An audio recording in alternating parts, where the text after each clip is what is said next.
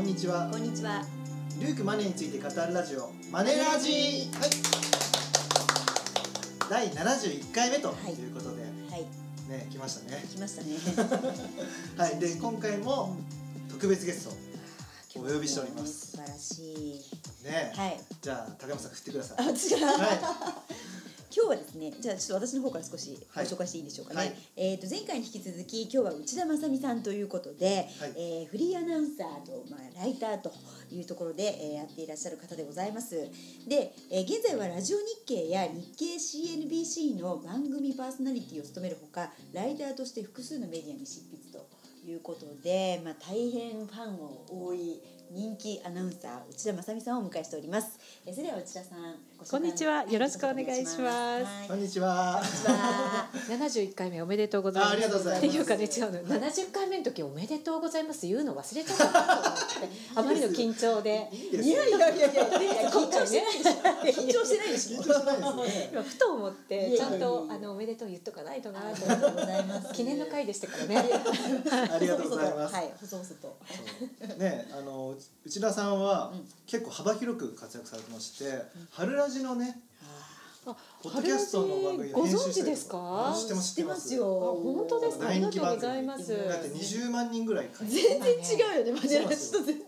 25万人になりました。すごいですね登録者数が。すごい。そうなんですよ。その他登録しないでも聞いてくださってる方々もいるので、は本当になんか FM 局みたいな規模になってきましたすごいね。ですよねい。でそのラジオを編集されているということでそうなんです。それはもう完全に裏方で、うんはい、収録にこうマイクとか持って行って、機材持ってね、はい。マイ機材ですよ。録音機材。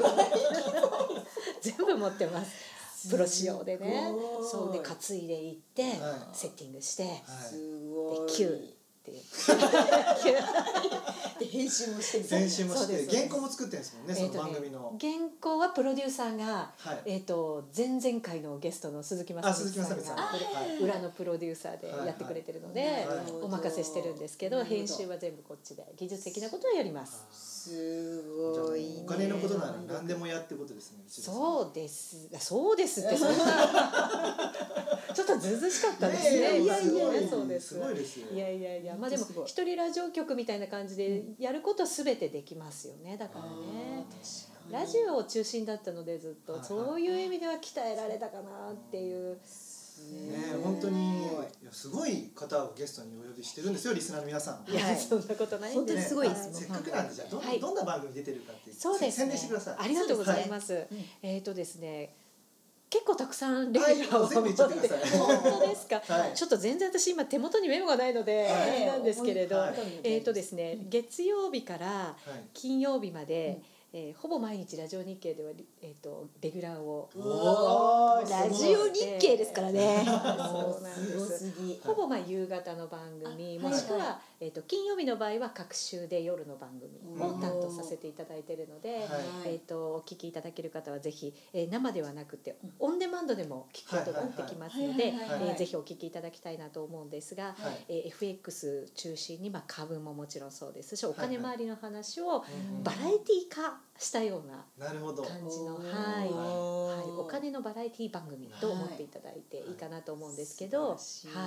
あの下げた日もバラエティなので、はいはい。楽しく、うんうんうんまあ、やりたいなとは思ってるんですね、はい。だから聞いてる方々は、はい。ちょっともう何こんな下げたのに騒いでって思ってる方も中にはいらっしゃるかもしれないんですけど、でも一応、うんあの元気になってほしいなっていう気持ちも込めて、うんまたはい上がった時も下がった時も金融商品ってどっちでも責められたりするものなのでまあそういう意味も込めて、はいあの楽しく毎日番組をさせていただいております。うんはい、日経 CNBC も木曜日の、うんはい、夜のアンカーを担当しておりますので。はい、ぜひぜひ、はい、ご覧いただきたいと思います。えー、夜エクスプレスという。そうなんです。夜はいエクスプレス。はいそうなんです。はい。ポッドキャストでも結構日経えっとラジオ日経のそうですね。はい、そうですね。聞けますね。あと日経 CNBC の方でも、うん。冒頭のところは、YouTube あので見られると思いますので、はい。はい、ご覧になっていただきたいと思います。はい。はい、よろしくお願いします。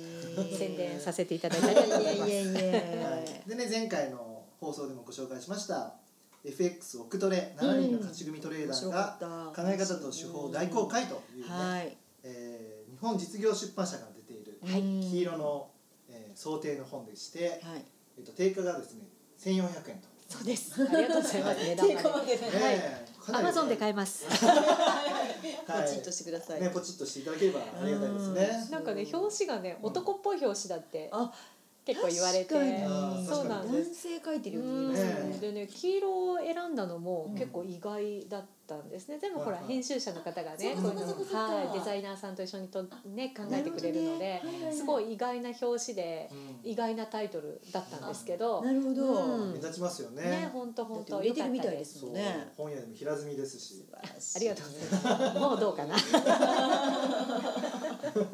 はい、というわけで今回はですね、まあ、前回おお知らせした通りいい経営者の見極め方、はい。ね、今回株式投資に生かしていただければというところでお伺いしていきたいんですけども、はいはい。はい。じゃあ。前回はね FX トレーダーに向けてお送りする番組でしたけどはいはい今回はじゃあ株式トレーダーに向けてですねうん。あのそうですね。IR 番組をずっと担当していてそれはですね、うん。実はあのインタビューもしてたんですけど、うんうん。インタビューだけじゃなくって、えっと、ディレクターもずっとやってたんですよ。え？すごいで何でもやる。多彩じゃない？すごくない？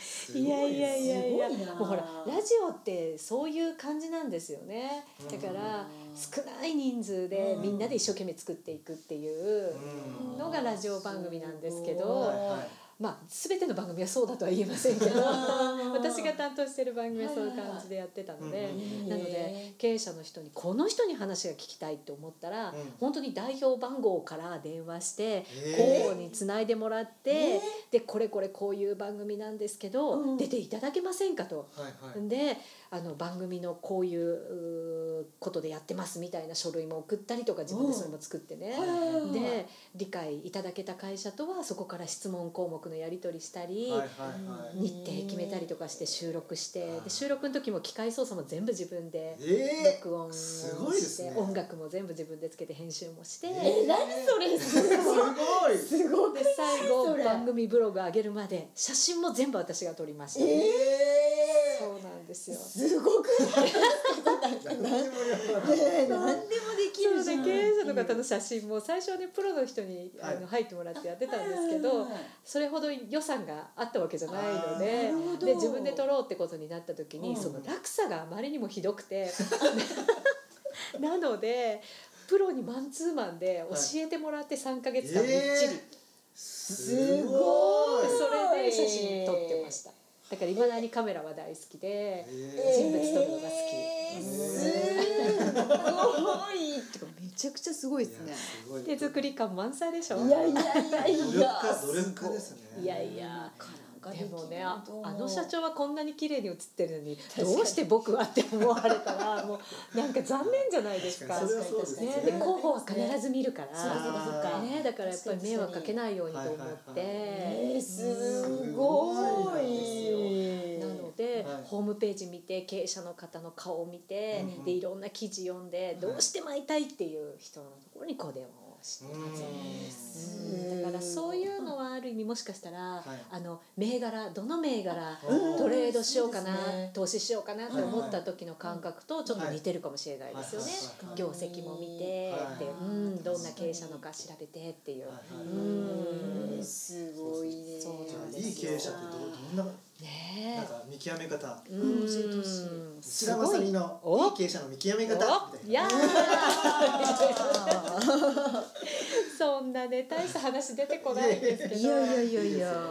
でもねやっぱり、来てもらって私はだからどうしてもその人と会いたくて来てもらうわけですよね、うんスタジオに来ていただいたり、うん。まあ、こっちから機材持って伺ったりもするんですけなどるほでその時にやっぱり自分の言葉で話をしてくれるかどうかってうん。すごく大事なんですよね。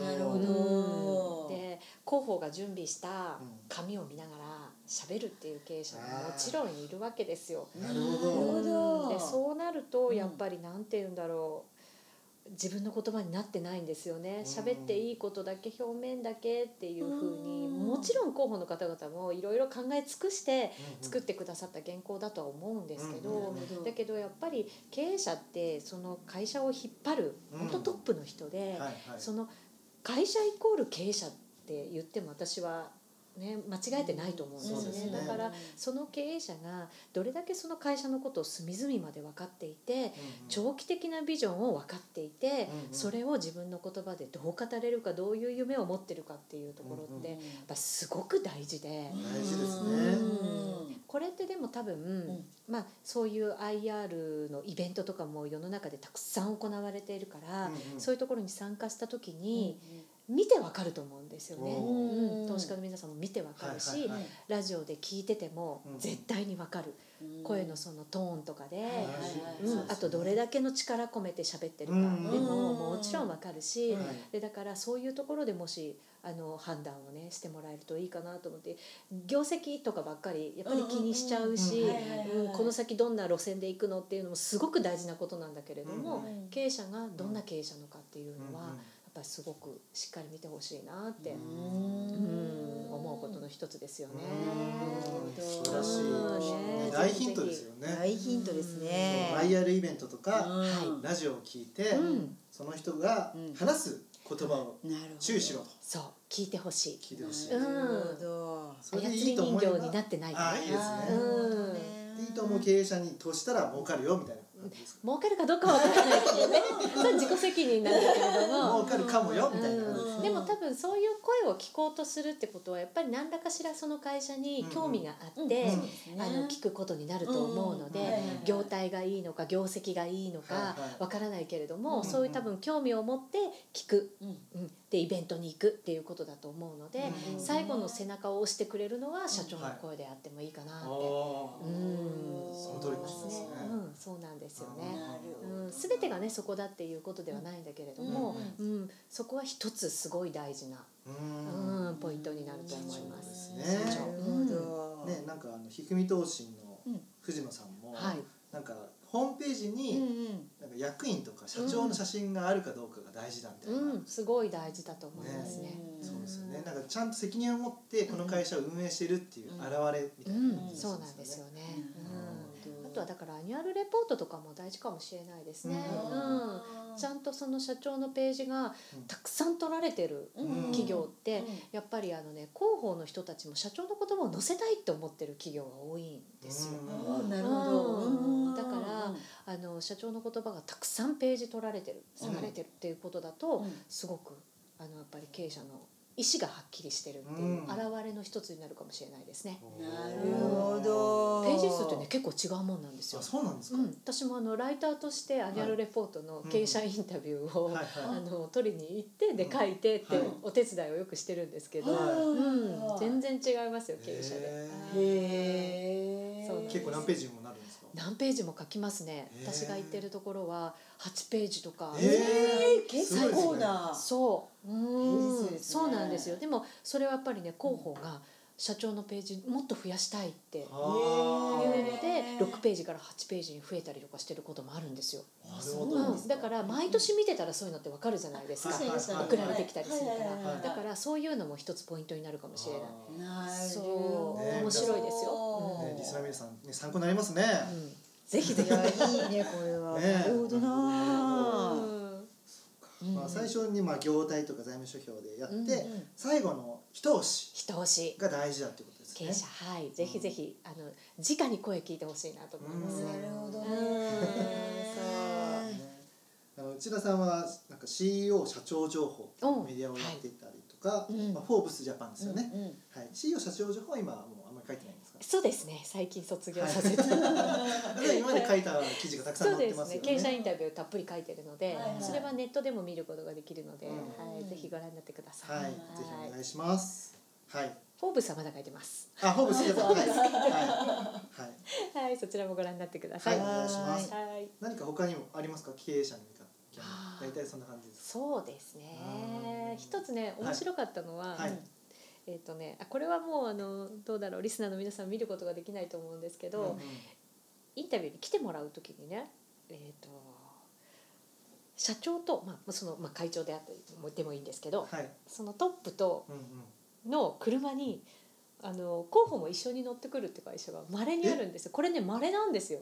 同じあのところに来るのにうん別々で候補は電車で来てで経営者は車用車で来るっていうへ別々で来るところがほとんどなんですね。へあのね稀にあの一緒。に来てはい一緒に帰ってくっていう会社があってはい。そういうのはねやっぱりあの社員と経営者のコミュニケーションがすごく取れてうん。風通しがいいいい会社。団結力なるほどうん。そうですね。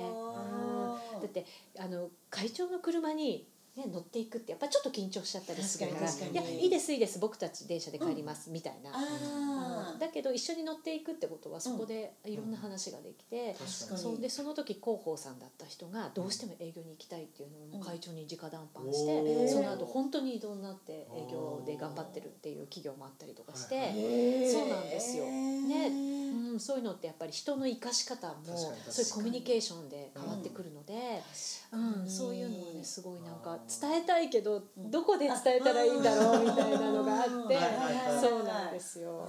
チーム違んでね。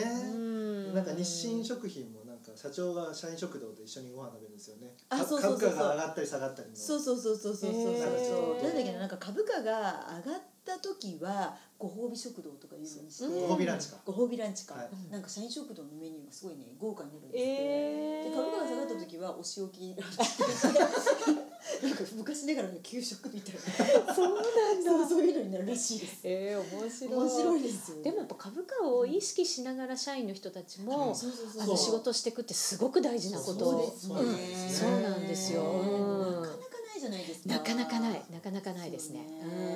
うん、だからすごい大事だと思いますね。だからね社員の人たちがこう持つっていう持ち株会みたいなやつもあるじゃないですか。ああいうのだから積極的にやってる企業は、やうん。っぱりそれなりにみんながこう株価見て仕事もできるからすごく大事なことだと。そうですよね。うんそうそうそうそう内田さんなんか今までいろんなあの経営者の方にお会いしてるじゃないですか。でこう素敵だなと思う経営者の方のこう共通点とかそういうのってどうですか？うん、共通点か、うん。えっ、とね私これすぐに真似をしたんですけど、はいうん。えっ、とね会ってうん。その日にもうね社長がお礼状を書いてうん。パンって送ってくれるんですおよ。ー聞いた？聞いた？社長社長がだって。はいお姉ちゃんはねあれですけどすぐにメールとか連絡がするましたうん。今はねみんなほらデジタルだからはい。メールでももちろんいいと思うんだけど、はい。その経営者の方はね、はがきをいつもたくさん持っていてで自分のお気に入りの万年筆を持っていて、うん。でうん。そのはがきの後ろにうんうん。サラサラサラって文字を書いてパーンと投函してくれるんですね。で1日必ず3人には書くって言ってだから3枚は必ず書くって決めていて、そうで送ってくださるんですよ。万年筆で達筆な文字でわーって書いてくれてそんなにね年配の方じゃないんですよ。そんなに世代変わらないぐらいの経営者なんですけれど創業社長でうんいまだにあの経営者として頑張っていらっしゃる企業なんですけど。うん、それはねでももらった時にすごく嬉しくてうんですぐ真似しました。そうそしたら私が真似をしてるっていうのをはい。どこかで多分聞いてくださったんですよね。うん。でその後、あの間違えて万年筆買っちゃったからって言って、この万年筆君にプレゼントするよって言ってかっこいい。そう。ね、だからあの男性用だとちょっと太めだったりするじゃないですか、持つところがね、うん。で女性用だとふ細いんですよ、あのそういうのもあって。で間違えて買うはずがないんですよ。細かったんですね。そうでだから間違えて買うはずがないのに間違えて買っちゃったっていうふうに言いながらプレゼントしてくださって。すい。まだにその経営者の方は、いなんて言うんだろう私もあの人生の転機というか、うん。あの仕事が少しずつこう変わっていくたびにお会いして報告をしたりしてるんですけど、あのそういう時必ず本を準備しててくれたりとか。うん。それも私が別に何のその相談をしたわけじゃないんだけれども、はい。あのこの本がこういう時にはいいよっていう話をしてくださったりとか、へー。でプレゼントしてくれたり、うん、そうなんです。だから私がこう進んでいく道を多分うんうん。分かってくれていて、うん。それでその時その時ではい。声をかけてくださるというか、うわメンターですね。うんそうですね。すごく。素敵ですね。はい。未だに尊敬してる経営者の方ですね、へうん、ー一生尊敬し続けるんだと思います、うん素敵な出会いですねいやー本当にそう思います。もう言うんですけどもう一個言っちゃっていいですか？あ のこの経営者の方はねもう残念ながらあのお亡くなりになられてうんそうなんです。でもあの私の本当に恩人の一人というか、うんうん。経営者にインタビューするのってやっぱり最初すごい肩に力入って、でいっぱいいろんなこと調べて、うん。でインタビュー中もね知ってなきゃおかしいんだと思っちゃうから、知ったかぶりしちゃうんですよね。うん。そう知らないのに知ってますみたいな顔をして、はい。インタビュー聞いて、はい。でそのままやり過ごしちゃうんですよね。うんあのなんていうんだろう表面だけ取り繕えばいいみたいな。だけどある時その経営者の方がうん。なんて言うんだろうこう胸を広げてね待っててくれたんですよ。はい。で私はそこにポンってすごい飛び込んでいきたい気持ちになったんですよね。うん。何でもわからないこと聞いてって言ってくださって、へでその時に当然のことなんだけれどもうんあそうかわからわからなくていいんだと。うんうん知らなくて当たり前なんだ、うんうんうんうん。その経営者の人のうん。上に行くはずがないし、うん。行けるはずがない、うん。同等にもなれるはずがない、うんだとしたらわからないことはわからないで聞いた方がいいよねって、あうん、その方が態度で示せしてくれたんですよそれを。へー。なるほど。うん、でああそうか。っビューってそういうものなんだってその時に思って、うんでそこか。らいろんな経営者の方々にインタビューさせてもらう時は、うんもう知らないことは知らないでポンって本当に入っていけるようになったというか、うんだか。らその方も本当に多分人生の中で恩人の一人ですよね人生通して恩人だと思います。へーうん本当にあの可愛がってもらって。引き出しニスト内田まさみが いやいや登場したってことですいやいやいやいや。これも可愛がってもらえるのはやっぱ内田さんだだからっていうかねあそういうのはやっぱりあると思いますよいやねいやいやでもなんかだからそれから経営者の方々が「お前は垣根がないな」っていつあも言ってくださって。そうなんです。大体経営者の方ってやっぱりみんな身構えて、うんなかなか本音で話してーくれたりうんする人ってやっぱり少ないんですよね。はいで経営判断もやっぱり自分でやらなきゃいけないから、うん本当に孤独なんだなって私も思うことがすごくあるんですね。だからでもそういう人たちだからこそ垣根がない方が多分喜んでくれるんですよね。うんだからポンと飛び込みます。うん、最近は。すそうかそれがたくさんの人を引きつけてる。いやいやいや全然全秘然。訣なのかもね。そんなことないですけどね。いやいやいやすごい。ねなんかうん。まあわかりますね。なんとなくその男だあと男だと格好つけたりとかするじゃないですか。女も格好つけますよ。年を重ねてくるとなおさらね知らないなんて言えなくなってくるわけですよ。昔は言えたのにっていうのはあるかもしれないですよね。そうなの。で若い頃だったらいいけどもみたいななんか。のってあったりするんだけどでも別にはい。いつまでたっても年齢重ねても知らないことは知らないし、うんうん、それを教えてもらうにはうん。全然別に抵抗はないんだなってうん。逆に壁作っちゃったらもったいないんだなって。いやいいこと言う。ね勇気を与えられるね だって一生その人にもう会えないかもしれない。ああそうですね。もうね恋焦がれて会ってるわけですよ。なるほどね。うん。はいはいはいはい。でインタビューしてる時ってうん。本当にある意味疑似恋愛っていうか、うん。惚れ込んで話をうん聞いてるから、そんな場面はねいもうい来ないかもしれないわけですよ。なるほど。うん。なるほど。そう。だから一瞬一瞬を大事にして。そう後悔しないようにと思って。うん知らないことを知らないって言える素直さと、うん、そうなんです。教えてくださいって言える、うん、素直さ。知れる喜びとか。そうなんですよね、なかなかでも確かに年齢重ねるとねそうなんですそこがこう壁になっちゃってっていうのは、うん、高山さんまだ若いから大丈夫。いやいやいやいや。いやいやいや教えてください。お二人とも若い。です教えてください。そうだな素晴らしい、まあ、でも。そういったなんか知らないことを知らないって言える素直さだったりとか、うんうん。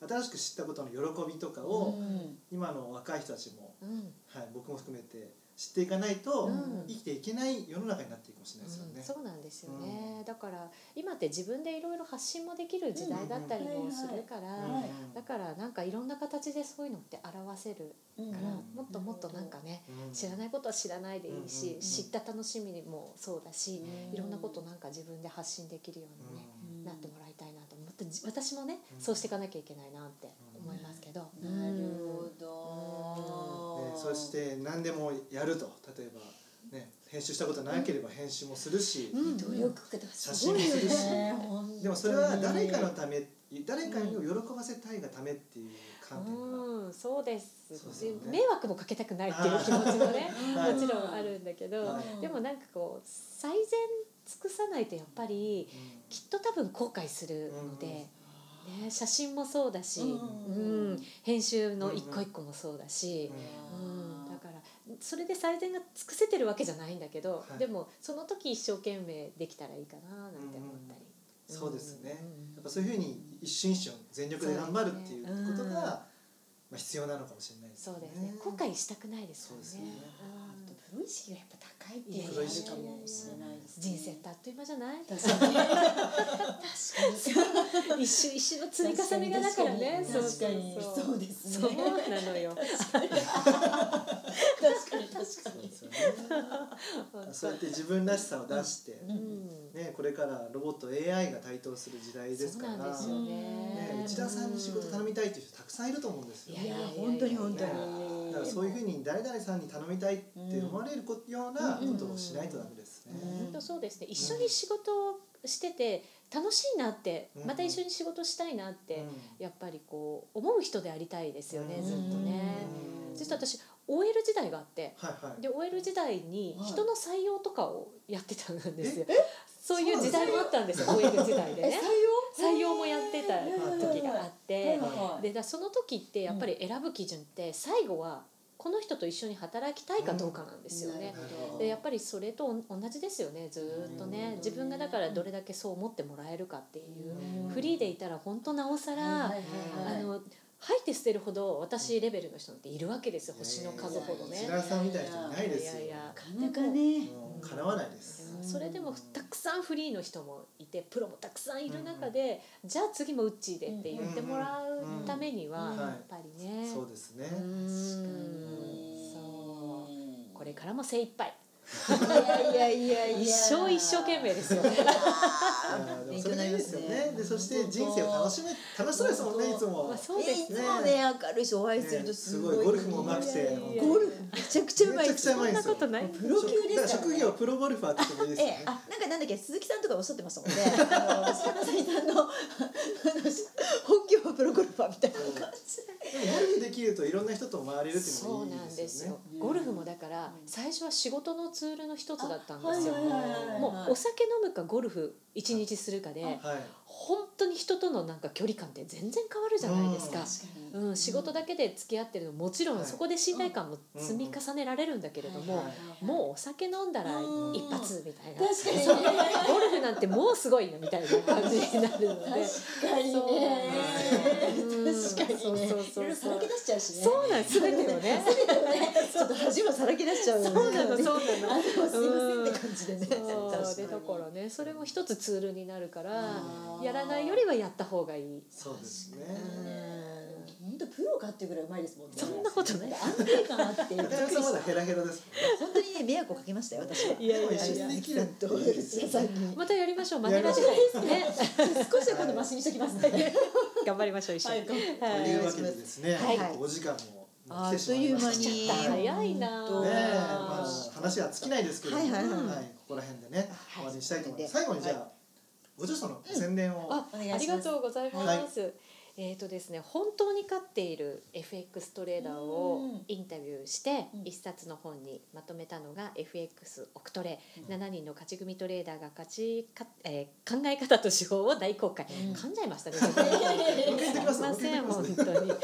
大丈夫です。はい。あのこれぜひえーお読みいただきたいなと思います。FX ちょっと難しいかな、うん。うん、勝てないんじゃないの、うん。いやもうちょっとで勝てそうなのにって思ってらっしゃる方たくさんいらっしゃると思うので、えーそういう時にぜひ力になってくれる本だと思います。読んでいただけると嬉しいです。お願いします。お願いします。お願いします。はい。Amazon のリンクはですね、はい。あのモカ配信された時に貼っておきますし、はい。まあ YouTube あとポッドキャストにも貼っておきますので、ぜひそちらからリンククリックしていただければと思います。はい。お願いしますはい、というわけでうん。長時間ありがとうございまいした。やいやありがとうございました。いや楽しかったです。ねこんないいんですか？自分勝手なことをしゃべるいやいやいやいいですよ。もうすごい自然が大事なんで。本当ですか、はい。また呼んでください。はいぜひお願いします。はい、というわけで頼藤大樹と高山和恵と内田まさみで。お送りしました。またね。See you